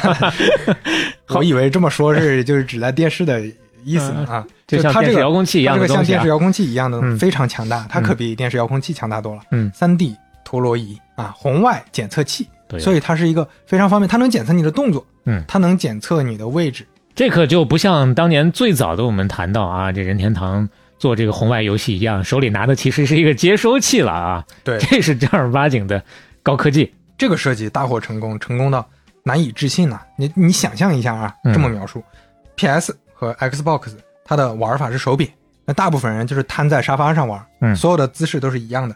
位不一样，位你可以跳舞，嗯。啊，你可以拿着跳舞，你可以把遥控器当成剑去打怪兽，去甩。你可以当成枪去射击，是，你可以当成球拍儿打球，哎呦，你可以当成鱼竿儿钓鱼，嗯，你可以当指挥棒指挥乐队。你还能大跳，你还能翻滚。啊，这都是完全不一样的体验啊。嗯。而且非常低门槛，操作简单，节奏也很快。因为它是一个合家欢定位的嘛，所以大家可以在一块儿比赛竞争，看着电视，非常有意思。而且还可以促进它这个遥控器的销量。所以感觉回到了什么呢？任天堂最早横井军平做的那些玩具的时代、嗯啊，那些玩具就是合家欢的，对吧？很多社交属性的东西，嗯这真的是 贯彻实施了他的理念啊。体感类的游戏啊，就非常成功。Wii Sports 就在前面特地加了个 V，嗯这是为了表明说我们这是只在微主机上特定制的定制的游戏，嗯，可以玩一些体育游戏，其实也不多，就是网球、棒球、保龄球、高尔夫和拳击这么五个游戏，就这个呀，非常非常火。对就刚说的这种颠覆性的玩法，现在大家觉得没什么了，都已经稀松平常了。但是从零到一从无到有的这种变化，但没玩哇过，就你就想嘛，哎，之前说的 Xbox 玩 Halo，嗯那个时候多震撼，大家这么多朋友，大家聚会可以玩，但是这个反而是在门槛降低的情况下，还是能聚会玩。嗯大家来玩这个游戏，乐趣真的非常有意思，而且这中间就是它又有竞赛，那同时呢，你又能看别人出出糗，是就很有意思。真的是门槛这个游戏卖了多少套？八千三百万套，光游戏，哎，就这一款游戏一代游戏八千三百万套，嗯，已经超过主机销量，有些主机的销量。好吓人的。它的续作第二代 We Sports Resort，嗯，游戏更多，十二种运动，卖了三千三百万套。We Fit 这个 Fit 啊是做那个有氧运动、瑜伽的一个游戏，有点像给健身环配套那种两千。三百万套，嗯这个非常夸张。当时啊，很多嘲笑 We 的人很快就闭嘴了。嗯体感游戏快速进入千家万户啊！微软当时都有压力了，微软开发了划时代的硬件叫 Connect，不知道你听说过没有？这是微软 Xbox 经典的外设，甚至后来它不光 Xbox，嗯你电脑也能接，哎，是它的体感游戏摄像头，这就相当于又跟着任天堂屁股后头在抄了。卖了三千五百万台，嗯，特别成功。而且微软的这个配套 Kinect 的体感游戏还是 Xbox 三六零历史上销量最高的游戏 啊，有点讽刺啊。啊。PS3 也推出了 PS Move 的体感控制器，嗯，啊，就是大家都得跟风来做，都得跟因为嗯体感太火了，实在。咱们就不展开说这块儿。嗯，前面说了啊，Xbox 三六零卖了八千四百万台，PS3 卖了八千七百四十万台，看起来没有给任天堂留下多少空间。嗯，结果呢，We 卖了一点零二亿台，这玩意儿要是能卖一亿啊，我下半生倒着走路啊。远超这两家呀。嗯而且这个数字代表的是啥？这个数字代表的是 Xbox 和 P PS3，它把以前硬核玩家瓜分了，We 完全开拓出来了全新的市场，嗯把新的这些玩家拿下了。嗯 We 呢是目前历史上第七名的游戏机，，OK，也是当时任天堂销量最高的游戏机，超过了 FC 和 NES。哦，主机都没有卖过这么高的水平没有。这是他当年最火的主机啊。嗯，所以岩田聪再一次证明了自己啊。厉害厉害。太厉害了！说到这儿啊，你真的感觉岩田聪有这个诸葛亮的意思了啊！嗯力挽狂澜，拯救了任天堂。所以说山内溥是真的厉害，他没有选荒川石，慧眼识人选了岩田聪，那就跟乔布斯选了库克一样。很多人不理解，其实你看，那苹果股价涨的啊，也真的是很厉害。这个选择。那同时呢，岩田聪在玩家心目中形象也越来越高大。一方面，他确实厉害啊，前面也说了，大家开始认识他之后，发现他既懂技术，又懂游戏，而且很懂管理。在任天堂他接手之后啊，大刀阔斧的做了很多改革。除了前面说的，他提出扩大游戏人口战略调整，还有重组了原来各个部门，加强大家的协作。嗯同时，任何人都可以直接找他提游戏的建议。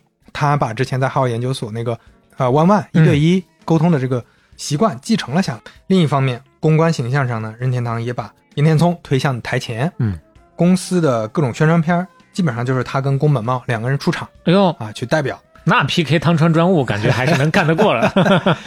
在二零零五年的 GDC 游戏会议上的一个讲话，嗯，岩田聪说了那段经典的名言。哎小磊来看一下。要开始了。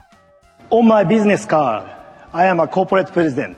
In my mind, I am a game developer. But in my heart, I am a gamer.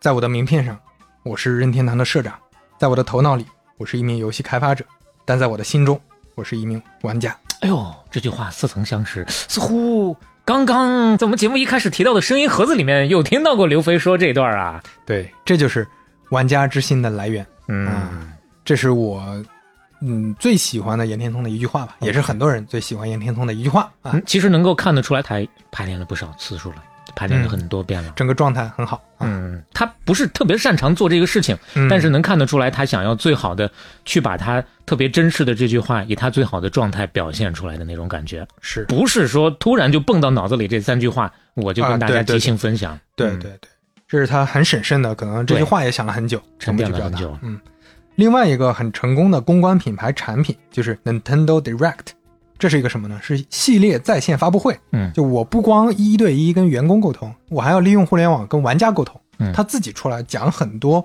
任天堂的游戏产品理念等等。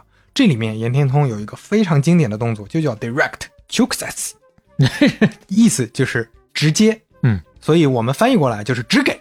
啊只给他那个动作是什么动作呢？是把两只手嗯，放在自己面前，两只手对立对立，大家可以跟着我们做一下啊。你比如说，你去拜佛的时候，阿弥陀佛那个姿势，你把两只手 再分开。啊，哎，对，首先阿弥陀佛的时候，你是两双手合十放在胸前的，对吧？嗯现在你把两只手分开，大概中间隔个二十公分左右的距离，嗯哎，就这样，别动了，哎，他就是保持这样一个动作，然后把两只手往前推，推到前面去，大概就是这样。对，就是只给啊，Direct，嗯，把这个游戏乐趣都直接给你，乐趣就是直接的，这是他的一个理念，你别说啊有这么一个动作之后，还真的就是这个感觉不一样了。更好包装了。是嗯任天堂之前跟玩家嗯那个沟通实实际上不太良好，因为之前也提到了任天堂做了很多事情，那玩家呃有负面评价的时候，他也不知道该怎么回复。嗯现在就有一个很好的沟通渠道，嗯，岩田聪呢也变得大家更喜欢了。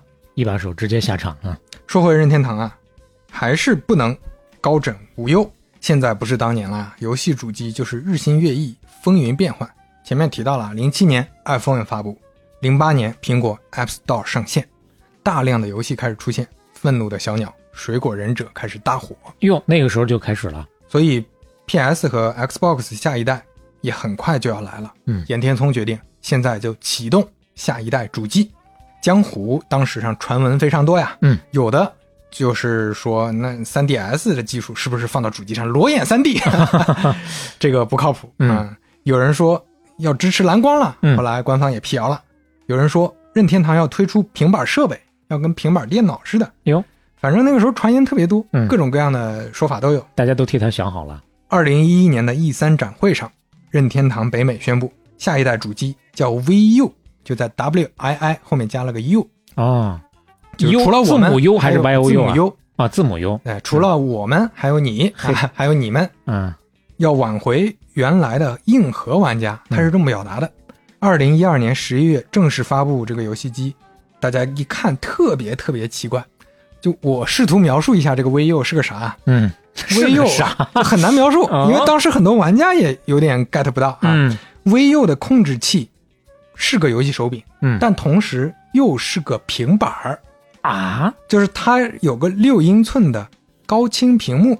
它有按键没有啊？有啊，就是手柄嘛，刚才说了，手柄哦肯定有按键。看一下，其实有点像一个小小的 PSP，它有点像啥呢？就是 NDS 下边那一半儿嗯啊，它没有上面那一半儿，是上面那一半儿呢放到电视上，啊，就相当于它还是沿用了 NDS 的思路，对，就相当于 NDS 俩屏幕当中，上面那个主屏幕啊，嗯，放到电视上。放到变成电视的屏幕了。手里操作的这个可以触摸的屏幕，现在给你拆下来，嗯放到手里，放大版本。对啊，就我两边呢还是这个手柄的按键，中间那个屏幕还是那个触摸屏。对，这么表述可能大家就容易理解了。但是你要这么想啊，电视那边还是要放个主机的，因为你手里这个叫控制器，嗯，对吧？虽然有屏幕，但是还是个控制器。起到的还是手柄的作用。当时很多玩家不理解呀，很多玩家以为 VU 是 V 的一个配件，因为它提供了一个新的手柄，嗯，但是实际上这是个新游戏机，嗯它跟 V 没有关系，两码事儿了。是两码事儿。嗯，他们以为只用位的主机再配个手柄，这事儿就能办了。，对，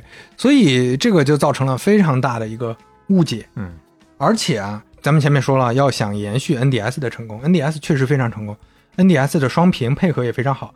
但是大家想象一下，VU 这种设计配合会出现什么问题？就是你抬头看屏幕的时候，嗯你在低头才能看到这个次屏幕。练颈椎啊，你 你 NDS 这两个屏幕虽然是分开的，但是它至少在同一个地方。你动动眼就行了。动动眼珠，嗯对吧？是这现在你这个脖子可是得动来动去，动来动去乌龟大法呀，那这体验是真的很差。这个手里的这个就非常鸡肋。是那你说真只玩手里的，那玩玩 NDS 不就行了吗？啊，对，它这个屏幕的内容还是同步显示吗？还是就是个次屏啊。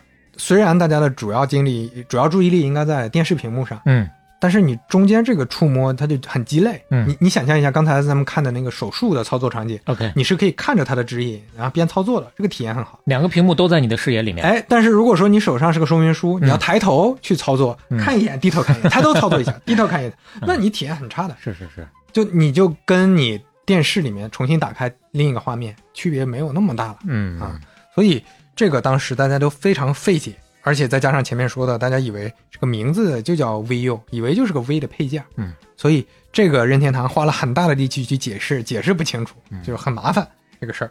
父老乡亲们呐，你们花这个钱买的是两个东西啊！VU 当时刚发布，任天堂股价就狂跌百分之十啊！当时的评论是。这个轻度的游戏呢，你打不过 iPhone，因为 iPhone 已经证实了，大家玩这种轻的碎片的游戏非常靠谱。是一个好的新的平台。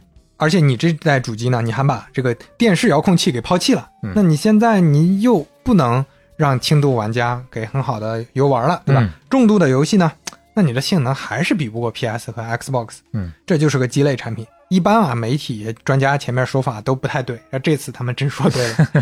VU 最后只卖了没几年，一共卖了才一千万台，哎，终于不用有人下半生倒着走路了。那你算是 N 六四和 NGC 都不如的一代主机啊，嗯连这两代都不如。嗯，除了那个横井军平的 VB，那这就是最差的一代主机了。历史上任天堂没有被这么狠狠的打脸过。嗯羞辱过。嗯，刚刚证明了自己，又一次迈入了坑里。接下来怎么办呢？就简单说下当时他的对手啊，嗯同期的主机 PS4 哟啊，到了 PS 四代了代了。PS4 大家听到肯定就是眼前一亮，因为嗯现在很多人在家里玩的可能还是 PS Four 啊，以及 Xbox One，这是 Xbox 的新一代主机。嗯他们走的呢，就开始是稳打稳，开始是稳扎稳打的路线了。前面说了，那个索尼还想做芯片这些东西啊都不做了，嗯，甚至这两台主机啊用的都是 AMD 一模一样的芯片有啊，直接就是采买的芯片，嗯性能上几乎差不多，上市时间也几乎差不多，都在二零一三年的十一月，价格也差不多。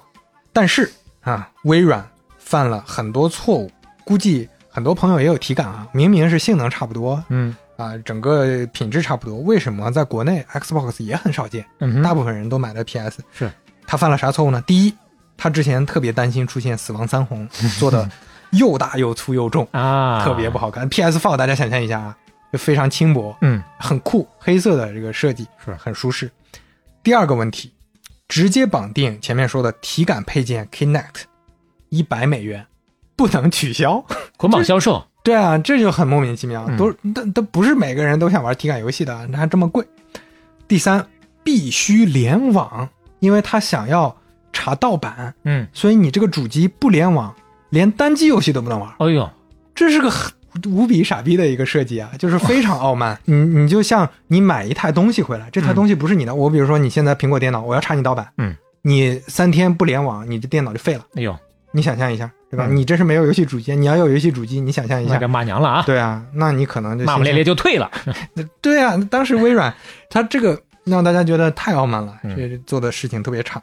所以 Xbox 在硬件、软件虽然都不错的情况下，没有延续之前的成功，只卖了不到六千万台嗯啊，又往下跌了这个销量，但是还算不错。但是跟 PS4 完全没得比，PS4 又把原来 Xbox 这些市场又吃下了，多出来的市场全吃下去了，又呃上一亿了。一点一七亿台，嗯啊，这是 PS4 现在的排名历史第四名。可以，到现在为止，游戏机的前十名里面有九名都已经在我们故事里出现过了。那么。没出现过的是哪个呢？嗯接下来就要说了。二零一五年三月，岩田聪正式在媒体上宣布，任天堂的下一代游戏机代号 NX。那大家一听 N 开头，嗯那这该不会是 NDS 系列吧？嗯他说不，NDS NX 不是 NDS 系列，也不是 V 系列，是一个全新的系列。嗯，而且会产生完全不一样的全新游戏体验。大家都不太理解，说你这又开始大家玩又玩玩火了吧？害怕再搞一个 VU 对啊，这个 VU 这不就是个全新的对，就能感受到 VU 就是从 NDS 加 V 的一个结合体。对嗯，你还不稳扎稳打？你看人家 PS、Xbox 稳扎稳打了，游戏主机创新不也就到这儿了吗？嗯，你老老实实做你的主机不好吗？关键是前面那代没成功，所以大大家对他的信心就又没有那么足了呀。对，而且会觉得你在上一代创新了没成功，你嗯这一代不应该再创新了吗？但是任天堂觉得不，我的实力就在创新，我的能力就在创新上。可以啊，宫本茂当时就说，我们会在新一代主机继续贯彻实施横井军平枯萎技术的水平思考哈。岩田聪也表示，我们坚持扩大人口战略不动摇，没有啊这个基本方针是不动摇的。大家都质疑啊，你又枯萎技术了，行不行啊？嗯扩大人口，你说现在千家万户，大家人人智能手机，你还扩大什么人口啊？对呀、人家在扩大人口，好像确实不好想象。但是啊，岩田聪还是很厉害的。嗯当时任天堂发现了几个可探索的方向。第一，胃的这个控制器，很多玩家说能不能做的再小点儿？就它还是一个就电视遥控器的传统遥控器那么大小。你没法绑到身上，嗯对吧？你比如说你绑到腿上就可以踢球，，OK，但是现在不行。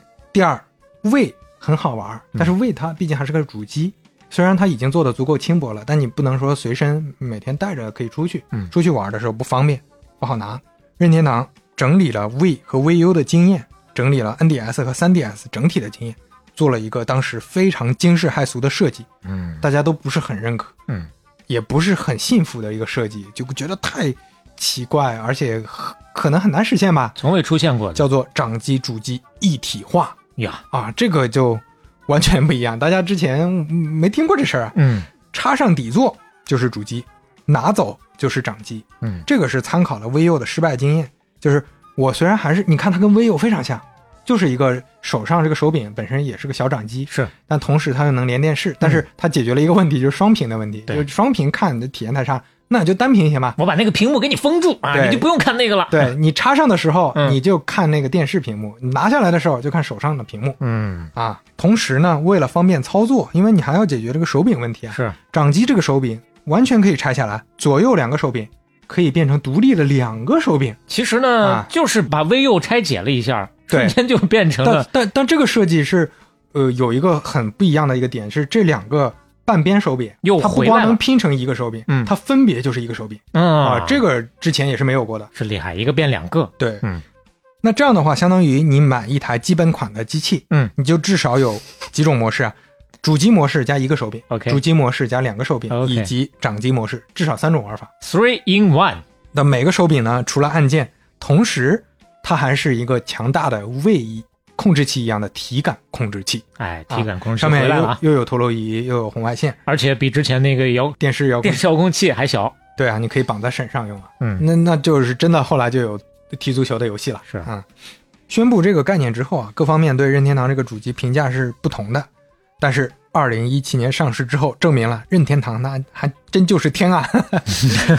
新主机就是咱们是，其实刚才说就都知道了。嗯呃，很多听友应该也知道，Nintendo Switch。是，Switch 代表的就是掌机、主机可以切换，嗯所以叫 Switch。手柄也可以随意切换，可以二合一，你也可以就分开玩啊。销量暴涨，整个游戏体验跟之前完全不一样，确实实现了前面岩田聪夸下的海口，就我既可以玩硬核的游戏，嗯这里面确实有很多这种比较大型的三 A 游戏，比如说《塞尔达传说：旷野之息》，又可以玩休闲的游戏，啊，可以手柄操作，又可以体感操作，是啊，那就是个大杂烩，而且他把这个大杂烩 all in one 还解决的非常好，体验很好，同时实现了 V 和 VU 两台主机的目标。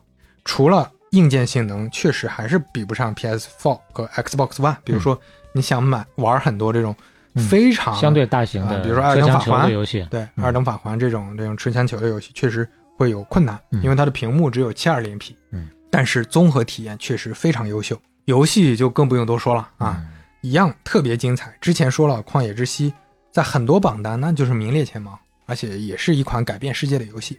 到现在卖了接近三千多万份儿，嗯，《马里奥赛车八》卖了四千六百八十万份儿，哦快五千万份儿了。这样啊，《动物森友会》四千多万嗯。任天堂《明星大乱斗》之前讲了，岩田聪和这个樱井他们做的嗯，三千多万份儿。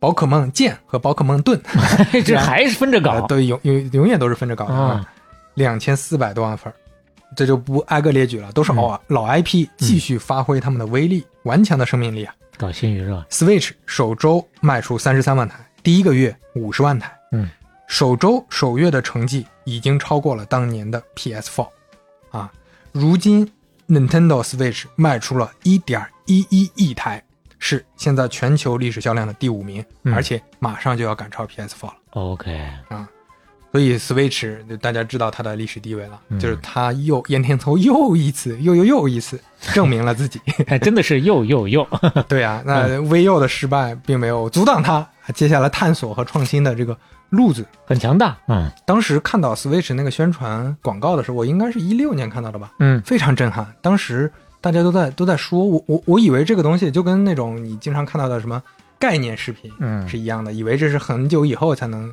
玩到的一种东西，，OK，没想到它第二年就发布了。马上就出来了。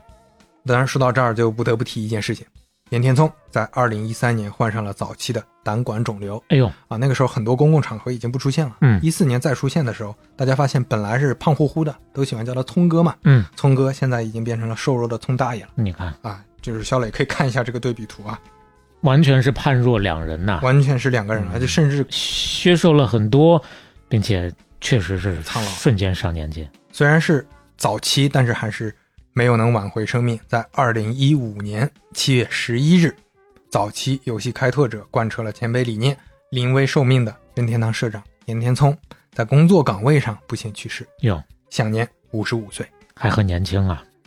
竹田玄阳、宫本茂两个人暂代社长嗯啊，这是一件非常伤感的事情啊。嗯，很多游戏玩家在 Switch 发布之后说：“聪哥，你看到了吗？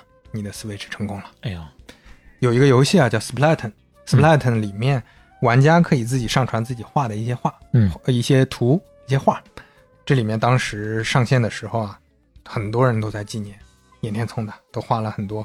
谢谢你，岩田先生。嗯这也是都是深度的游戏玩家啊，表达对于一个游戏热爱者，同样也是这个领域开拓者的敬意啊。对，岩田聪对任天堂的重要性，那就不需要多说了。前面说他是诸葛亮，力挽狂澜，嗯，现在他也很像诸葛亮，天妒英才。是，主机战争的这个战役争夺当中去世，跟诸葛亮一样。诸葛亮去世的时候五十三岁，岩田聪五十五岁，真的一模一样确实都是哎差两岁。Switch 是他留给世界宝贵的遗产，嗯但是确实很可惜没有看到他的成功。旷野之息的制作总监藤林秀弥曾经说过，游戏开发的时候啊，他们常常讨论讨论说，哎，这个点子好呀，嗯咱们找那个岩田先生汇报一下汇报一下，聊一聊。嗯还突然想到，啊，岩田先生已经不在了，所以这是非常伤感的一件事儿了。岩田聪呢，不只是被员工和玩家喜爱，他对游戏行业也带来巨大的影响，他得到了整个行业的尊重。嗯，这虽然是对手，但是他去世之后，Xbox 的负责人 Phil Spencer 特地发了推特，说今天是悲伤的一天，对于岩田聪的家人是，对于他的朋友是，对于全世界每一个玩家来说都是。他的热情、创造力和领导力让整个行业变得更好了。确实是受到尊重，英雄相惜的感觉。P.S. 的官方推特也发了一句话：“Thank you for everything, Mr. Iwata。”谢谢你所做的一切，岩田先生。嗯，游戏呢被称为第九艺术，也是一种文化作品，所以啊，这游戏制作者就可以在作品里向这些伟大的前辈致敬，这也是游戏很重要的一点，它能传达和表达精神。啊，如果你有一台 Switch，你把时间设置到岩田聪去世的七月十一日，取下两只手柄握在手中，做出刚才描述的那个动作 direct，哦，就会出现一个小游戏《高尔夫》，这是岩田聪做的第一款游戏。这也是刺猬车当中藏的一个小小的彩蛋。彩蛋，嗯。另外，如果你玩《塞尔达传说：旷野之息》，你会在平原外的驿站听到有人说，这附近啊有一座山，这座山叫 Saturi Mountain，那里有一个守护这片土地的山神。你在山里走来走去，很难碰到这个山神，但是很偶尔在夜晚降临的时候，在这个或真实啊或虚幻的交界处，在漂亮的樱花和池塘中间，你会看到一匹发光的很漂亮的神兽。当地人都说啊，这个神兽是过去的一位贤者去世之后，还默默守护着这片土地。嗯，这个时候你就发现他的名字 Saturi 跟岩田聪的 Saturu 就差一个音节。啊，那关于任天聪就说到这儿。嗯，最后简单聊一下任天堂的财务情况，咱们算收个尾了。啊，游戏主机行业呢是跟主机情况强相关的，所以在 VU 的时代，既然任天堂做的是游戏主机的行业，所以它是跟自己主机做的好不好，当然是强相关的。嗯，比如说在 VU 的时代，也就是一二到一七年，基本就是低谷。可以看一下这个曲线，这个蓝色的，嗯，是它的总收入。这个收入其实就是一个大的反向抛物线。是，嗯，仅次于 VB 的差嘛，所以说明显的看出来。在一七年的时候，慢慢恢复到了二零一零年 Wii 时代的一个状态，嗯也就差不多是一万两千到一万四千亿日元的状态。在一八到二零年，也就是差不多六七百亿人民币，这这么一个营收状态。最新的营收，二零二一年财年，任天堂营收是差不多八百九十五亿人民币，嗯，净利润是二百四十四亿人民币，净利润同比增长百分之八十五点七，啊，这说明 Switch 还是卖的非常好，而且越来越好。嗯，我们简单从别的视角来看一下任天堂啊，全球的游戏行业如果看收入，我们不是看的净利啊，净利可能会更高一点。看收入的话，任天堂是排在第八位的，这是整个的游戏行业，全球的所有的游戏行业，嗯就是不光是主机厂商。啊，都相关的都算。我说一下这十家，嗯，第一，腾讯啊，嗯这个不用多说，嗯腾讯是手游 巨头，索尼第二名，嗯苹果第三名，微软第四名，谷歌第五名，网易第六名，动视暴雪、任天堂、E.A. 和 C Limited。这里边啊，索尼、微软、任天堂啊，这是做主机和主机游戏的；嗯腾讯、动视暴雪、E.A. 和 C Limited，他们是做游戏的，嗯但是做的不太一样。动视暴雪可能单机多一点，腾讯啊就是做手游。这个 C Limited 是是是什么呢？是新加坡的互联网巨头，被称为东南亚小腾讯，就它的玩法跟腾讯一样，所以你也理解为什么它在这个榜单里。嗯苹果和谷歌为什么是游戏行业前十名呢？因为他们是收过路费的。嗯，苹果和谷歌自己从来没做过一款游戏，但是他们过路费收的是真贵呀、是那么高的税呢？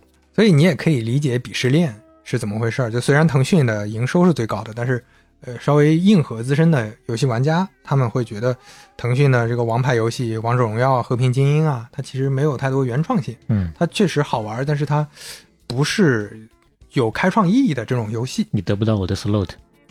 对，那我们再说一下啊、稍微 echo，稍微那个 callback 前面说的那个，在讲掌机市场的时候、嗯聊到的这个手游现在的状况。嗯手游现在一千多亿，前面也提到了一千多亿美元的这个市场，PC 呢三百多亿，主机这个主机是包括掌机的有五百多亿，所以看起来手游还是要比主机和 PC 加起来要大。高。但是前面也说了，它是个全新的市场，面向的是全新的场景，嗯对吧？甚至很多时候是用户是重叠的，玩家是重叠的。怎么理解？就你在家里你会玩塞尔达，会玩《艾尔登法环》，嗯，但是你出去在路上，你可能就会刷一刷小游戏，时间和场景并不完全冲突。对对对，时间和场景是可以在同一个玩家啊、嗯身上出现的。嗯，那咱们的故事差不多就说到这儿。嗯任天堂接下来的故事还没有结束，未来有机会咱们再续上，说不定未来再去讲任天堂第六集 啊。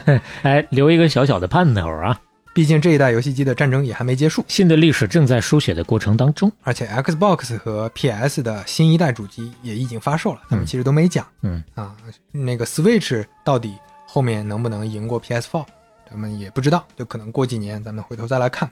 如果你听完这五期，你之前对任天堂了解不多，可能只是玩过超级玛丽，嗯只是玩过塞尔达，嗯只是买过 Switch，可能会有完全不一样的感触。啊，当然还有包括像我一样的这种啊，连 Switch 也没买过，连刚刚是塞尔达都没玩过但。是马里奥你是玩过的嘛？对，那啊 Switch 你也玩过，就基本上我们全部 覆盖掉了啊。嗯我们这个系列，呃，之所以有少雷的存在，也是为了代表这批。其实之前对于游戏既没有太多的兴趣，也没有太多的了解，但是依然能够被所有的任天堂的故事，呃，刘飞的引领之下啊，产生这么深入的一个牵肠挂肚的感觉。嗯对，就可能对任天堂有一个更立体、丰富的一个认知，是，就也能理解为什么很多人会讲任天堂厉害、任天堂好、任天堂的游戏非常有开创性等等、啊。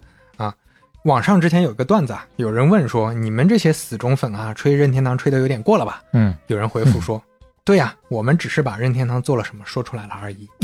”就咱们这五期肯定也有一些细说的成分，嗯啊，有一些情绪化的表达，但是信息都是客观的，嗯，都是我们搜集一些资料，尽可能验证准确的数据讲出来的。尽全力在还原啊。大伙也能理解任天堂对游戏行业的这个意义是有多大对啊！任天堂在 Game and Watch 上发明十字键，FC 开创了真正的主机时代，Game Boy 开创了掌机时代，SFC 上发明了肩键，N 六四上发明了手柄上的摇杆和手柄震动，Wii 开创了体感游戏的时代，Switch 发明了主机掌机一体化，软件上超级马里奥发明了横版闯关游戏，大金刚发明了平台跳跃游戏。石之笛带来 3D 游戏的时代，旷野之息带来了真正的开放世界，动物森友会也被当成虚拟世界的经典样本。啊，以上说到的所有这些，是刚刚可能你没有意识到，五期节目过去之后，我们每一个都提到过的点。但凡有其中一个安到其中任何一家行业当中的公司身上，可能他们都能往大了说吹一辈子。但是作为任天堂，把所有的这些全部都囊括了。是，所以任天堂带来了成千上万的游戏，服务了以亿为数量级的玩家呀。不光为青少年做游戏，也为所有人做游戏，这也是任天聪一直在讲的嘛。它是很值得每个玩家尊敬的一家公司。嗯，当然，公司背后都是人啊，公司是抽象的，我们还要最近公司背后的人，我们回顾一下，他们是谁呢？他们是山内溥。嗯山内溥执掌了任天堂五十二年，他塑造了公司文化，并且把任天堂变成了世界最重要的电子游戏公司。嗯，山内溥二零一三年去世，享年八十五岁。特徴を出そうとかあるいはあの今までのゲームよりもねユーザーに魅力を与えようとしますとねどうしても無理がいくんですね CD ロームのあのマイナス点とプラス面があるんですけれどもねあの、まあ、マイナス面はさておいてプラス面を言いますとね横井军平 Game Boy 之父啊，早期的第一开发部部长，提出了酷伟基础水平思考的理念。九七年车祸去世，享年五十六岁。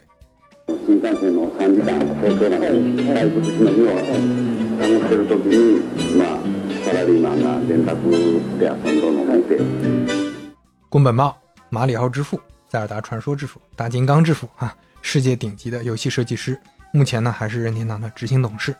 ファミリーコンピューターの規模ってちっちゃなあの何面っていうのも1枚ずつの面がいくつみたいなステージが多かって あのシューティングゲームっていうのはこうずっとスクロールするゲームがあったんですけど普通のゲームにはあんまりなかったんですねそれで、えっと、そういう素材陸海空とも上村雅之，早期的第二开发部部长，主导制作了 FC，也就是 NES 和 SFC，、也就是 SNES。嗯零四年退休，成为顾问，去年十二月去世，享年七十八岁。時代の全体の流れとしてて外で遊ぶのがなかなか、まあ、難しくなる時代に 差し掛かってきてたところに、まあ、家遊びとして、まあ、かなりそのアニメの機能を引き継いだビデオゲーム機が出てきたとそれが僕はファミコンではなかったかなと思ってます。竹田玄阳，早期的第三开发部部长，早期参与很多游戏的制作，后来是的主要负责人之一。嗯，二零一七年退居二线，成为顾问。A memorable year since it was also the year that Intel launched first market, you know, first commercially available microprocessor. And it was the small but the precious seeds from this, you know, product launch. 黄川石，任天堂北美负责人，八零年到零二年二十二年间推动了任天堂走向世界。零五年，黄川石和两个好朋友，俄罗斯方块的作者帕奇特诺夫和亨克罗杰斯、三个人一块儿成立了一个新公司——俄罗斯方块在线公司。一三年卸任，现在也在休息了。Game Boy, probably three or four years. We have uh, four R&D department in the company, and uh, one department developed this uh, Game Boy, and they have about forty or fifty people in the department. 霍华德·林肯，任天堂北美的第二号人物，多次帮任天堂在重要合作和竞争中起到关键作用，让任天堂有了最强法务的称号。二零零零年，林肯退休。 The uh, Super NES is uh, when we uh, launched Donkey Kong Country uh, in mid November. We've sold over 6 million of those uh, worldwide within a four week span. What we discovered is now we've set a new level. Now the consumers are going to expect 岩田聪零二年临危受命，带任天堂走出低谷，在一五年英年早逝。 在位时的掌机目前仍然还是世界卖的最好的掌机，在位的主机还是任天堂历史上卖的最好的主机。他留下的遗产 Switch 目前也成为最新的历史上卖的最好的任天堂的主机。On my business card, I am a corporate president. In my mind, I am a game developer. But in my heart, I am a gamer. Today, I'd like to speak to you from my heart about our jobs and about our industry. I remember the first video game I ever played. It was Pong, and I loved it. 嗯好了，那任天堂的往事咱们大概就说到这儿。哎呀，我相信此时此刻，声音对面很多人有跟我一样的感觉。第一呢，想想过去的这五期这么多的故事，这么多年的任天堂啊，觉得很充实、很饱满。第二呢，又觉得有点意犹未尽，舍不得。哎呀，五期就这么完事儿了。但是刚刚刘飞也说了，故事还在继续，历史车轮还在往前转，所以大家期盼一下吧，说不定哪一天任天堂的第六期又会上线了。好，那咱们整个系列差不多就到尾声了。嗯，那最后再提一下，我们这期播客呢加入了声音快门计划。你像刚才啊，就是一些声音的快门啊。这个计划有一个创意产品——声音盒子，你可以听到声音李东杰的记忆和故事。之前单向空间邀请我在那个声音盒子里录一段的时候啊，我讲的就是我这几年印象最深的岩田聪的《玩家之心》这一段，所以大家也能在这个声音盒子里听到我讲的这段，听到岩田聪的一长段他自己对游戏的理解。嗯，中文版啊，来自于刘飞翻译的版本。那如果感兴趣的朋友，可以在 Show Notes 评论区查看详情，也可以到单向空间官方店铺购买。当然也别忘了记得在订单里面备注一下，或者啊，也可以跟客服备注一下“半拿铁”，由此你可以获得特别送出的明信片福利。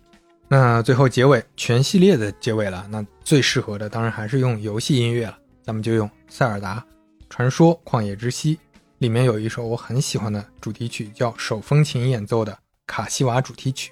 这是什么呢？这是游戏里面啊嗯一个吟游诗人，他边拉着手风琴啊，边在各种地方嗯唱着献给这片土地上逝去的英杰的传说。哟，这是不是也是伴你度过了很多个塞尔达旷野之息的日夜的？是这么一首歌，而且非常适合当结尾。咱们啊做这个半拿铁商业成附录，我觉得有点吟游诗人的那个意思啊，就咱们通希望通过自己的声音把这些故事讲出去，纪念这些前辈们做产品、做商业的这些精神。嗯啊，那接下来就让我们欣赏卡西瓦主题曲，告别任天堂系列。伴着最后的这个乐曲，回忆一下过去我们跟任天堂一起走过的这五期，你难道就不想动动你的手指，把这期分享给你志同道合的朋友吗？